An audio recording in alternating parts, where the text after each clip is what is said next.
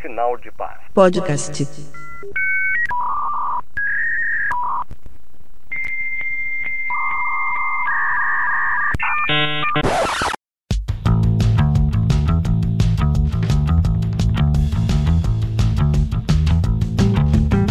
Doze episódios depois eu ainda não sei como começar um episódio. Olá, tudo bom? Como você tá? Nesse episódio eu falei sobre. Acho que vocês já viram no título, né? Nossa Senhora de Guadalupe. Esse foi um tema sugerido pela Gadot. Ela viu o episódio sobre o milagre de Lanciano, viu o formato diferente que eu fiz, e ela deu a sugestão de eu trazer esse episódio sobre a aparição de Nossa Senhora de Guadalupe. Espero que gostem. Se tiverem alguma sugestão de tema, por favor, me falem, né? Busquem falar comigo, né? Mandam um, um direct, deem sugestão de temas dos milagres, aparições que vocês acham interessante eu trazer aqui. E não vamos perder muito tempo. Espero que gostem da história de Nossa Senhora de Guadalupe.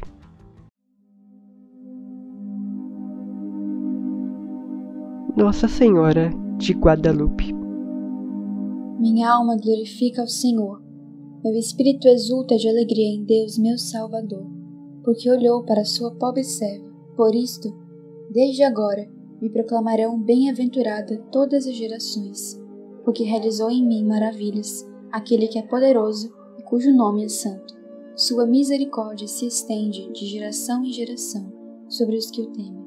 Manifestou o poder do seu braço, desconcertou os corações dos soberbos derrubou do trono os poderosos e exaltou os humildes. Saciou de bens os indigentes e despediu de mãos vazias os ricos. Acolheu a Israel seu servo, lembrado da sua misericórdia, conforme prometera a nossos pais, em favor de Abraão e sua posteridade para sempre.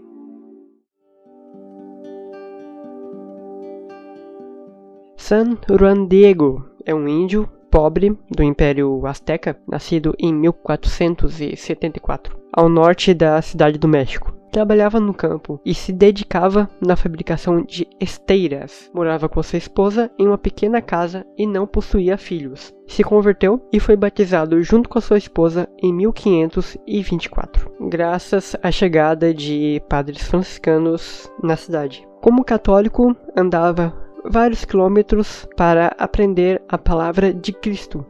Em 1529, sua esposa acabou adoecendo e morreu, e ele teve que ir morar junto com um tio que mora um pouco mais perto da igreja.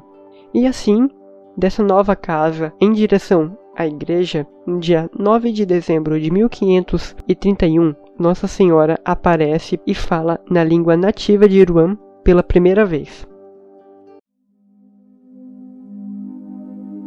Meu filho, não te aflija. Não estou eu aqui que sou tua mãe? Não estás tu sob o meu amparo?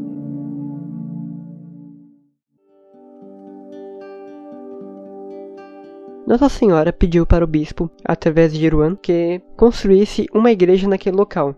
E o bispo pediu mais provas. A igreja sempre foi muito de se precaver quando chega alguém falando que viu Nossa Senhora ou qualquer coisa mística, para confirmar se realmente é uma coisa verdadeira ou uma coisa da cabeça da pessoa, ou talvez alguma coisa que está inventando só para que pudesse ganhar alguma fama. Mas como vemos, todas as aparições de Nossa Senhora foram com pessoas muito humildes, como um índio que estava só começando na Igreja Católica, ou crianças em Fátima, com o índio, o bispo pediu mais confirmações. Pediu para ir novamente falar com a senhora que ele tinha conversado. Voltando a falar com Nossa Senhora no dia 12 de dezembro, ela pediu que Iruan pegasse algumas flores no alto da colina e entregasse como prova para o bispo, já que aquele local e naquela época do ano, que era o inverno, era impossível de ter flores. Mas quando chegou no alto da colina,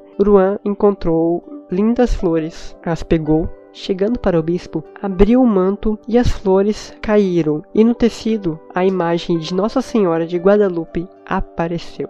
Juan Diego então se mudou para uma sala ao lado da capela, o que acolheu a imagem e dedicou o resto da sua vida para evangelizar os contemporâneos nativos. Apareceu em seguida um grande sinal no céu, uma mulher vestida de sol, a lua debaixo dos seus pés, e na cabeça uma coroa de doze estrelas. Estava grávida e gritava de dores, sentindo as angústias de dar à luz.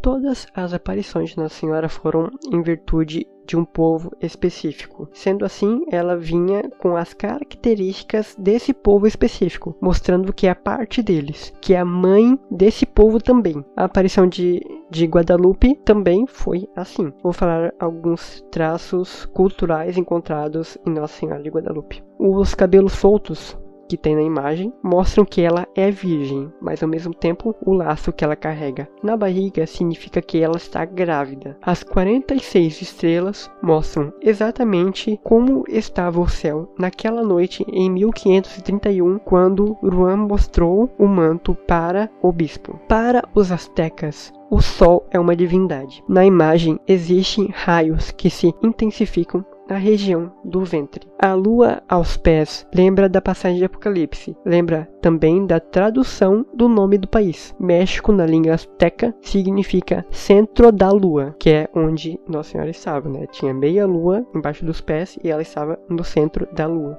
Na imagem também tem um anjo, e as asas desse anjo são iguais a uma ave muito típica da região.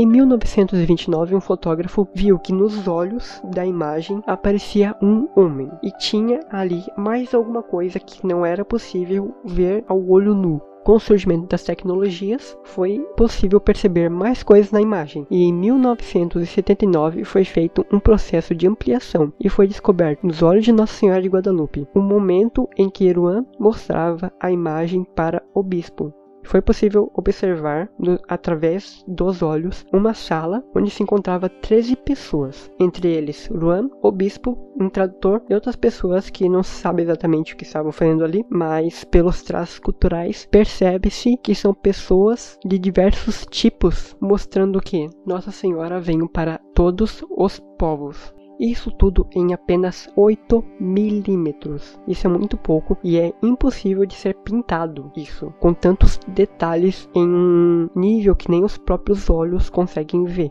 para mostrar o quanto incrível são os olhos de Nossa Senhora de Guadalupe. Quando se olha os olhos de Nossa Senhora, o que é mais fácil de ver ali é um homem que falam que é o bispo, que é o que está mais próximo, é o que é o, a imagem mais fácil de identificar. E chegaram a ver dentro do olho do bispo e perceberam que o olho do bispo também reflete. E no olho do bispo que estava no olho de Nossa Senhora de Guadalupe, conseguiam ver o índio, o Diego, com os traços, com o rosto, com detalhes do rosto, abrindo o manto e mostrando a imagem. Isso, a imagem do olho do bispo é apenas um quarto de micron. É muito pequeno. O tecido onde que Nossa Senhora está foi feito com cacto, que esse tecido normalmente não dura mais de 20 anos. 20 anos é o máximo que ele vai sobreviver, mas podemos perceber que né, está inteiro depois de 500 anos, sendo que nos primeiros 16 anos ele esteve totalmente desprotegido e a imagem nunca teve que ser retocada e está totalmente inteira, não desbotou. A pintura e a tinta em que foi desenhado não se sabe exatamente que materiais foram utilizados na criação da imagem. Não é uma pintura, e sim uma impressão que não se sabe como teria sido feita, porque não existiam impressoras, muito menos desse nível naquela época. Nem, nesse, nem hoje em dia existe direito, né? É muito caro uma tecnologia desse nível. Em 1971, alguns peritos deixaram cair acidentalmente ácido nítrico. Esse é um dos ácidos mais fortes que existem. Ele é capaz até de derreter metais, mas na imagem não fez nem cócegas, né? Porque escorreu tudo e não fez nada. Em 1979, o Papa João Paulo II dedicou, consagrou a América Latina à Nossa Senhora de Guadalupe e por isso ela também é considerada a padroeira da América Latina. Foi por intermédio da Santíssima Virgem Maria que Cristo veio ao mundo, e é também por meio dela que ele deve reinar no mundo.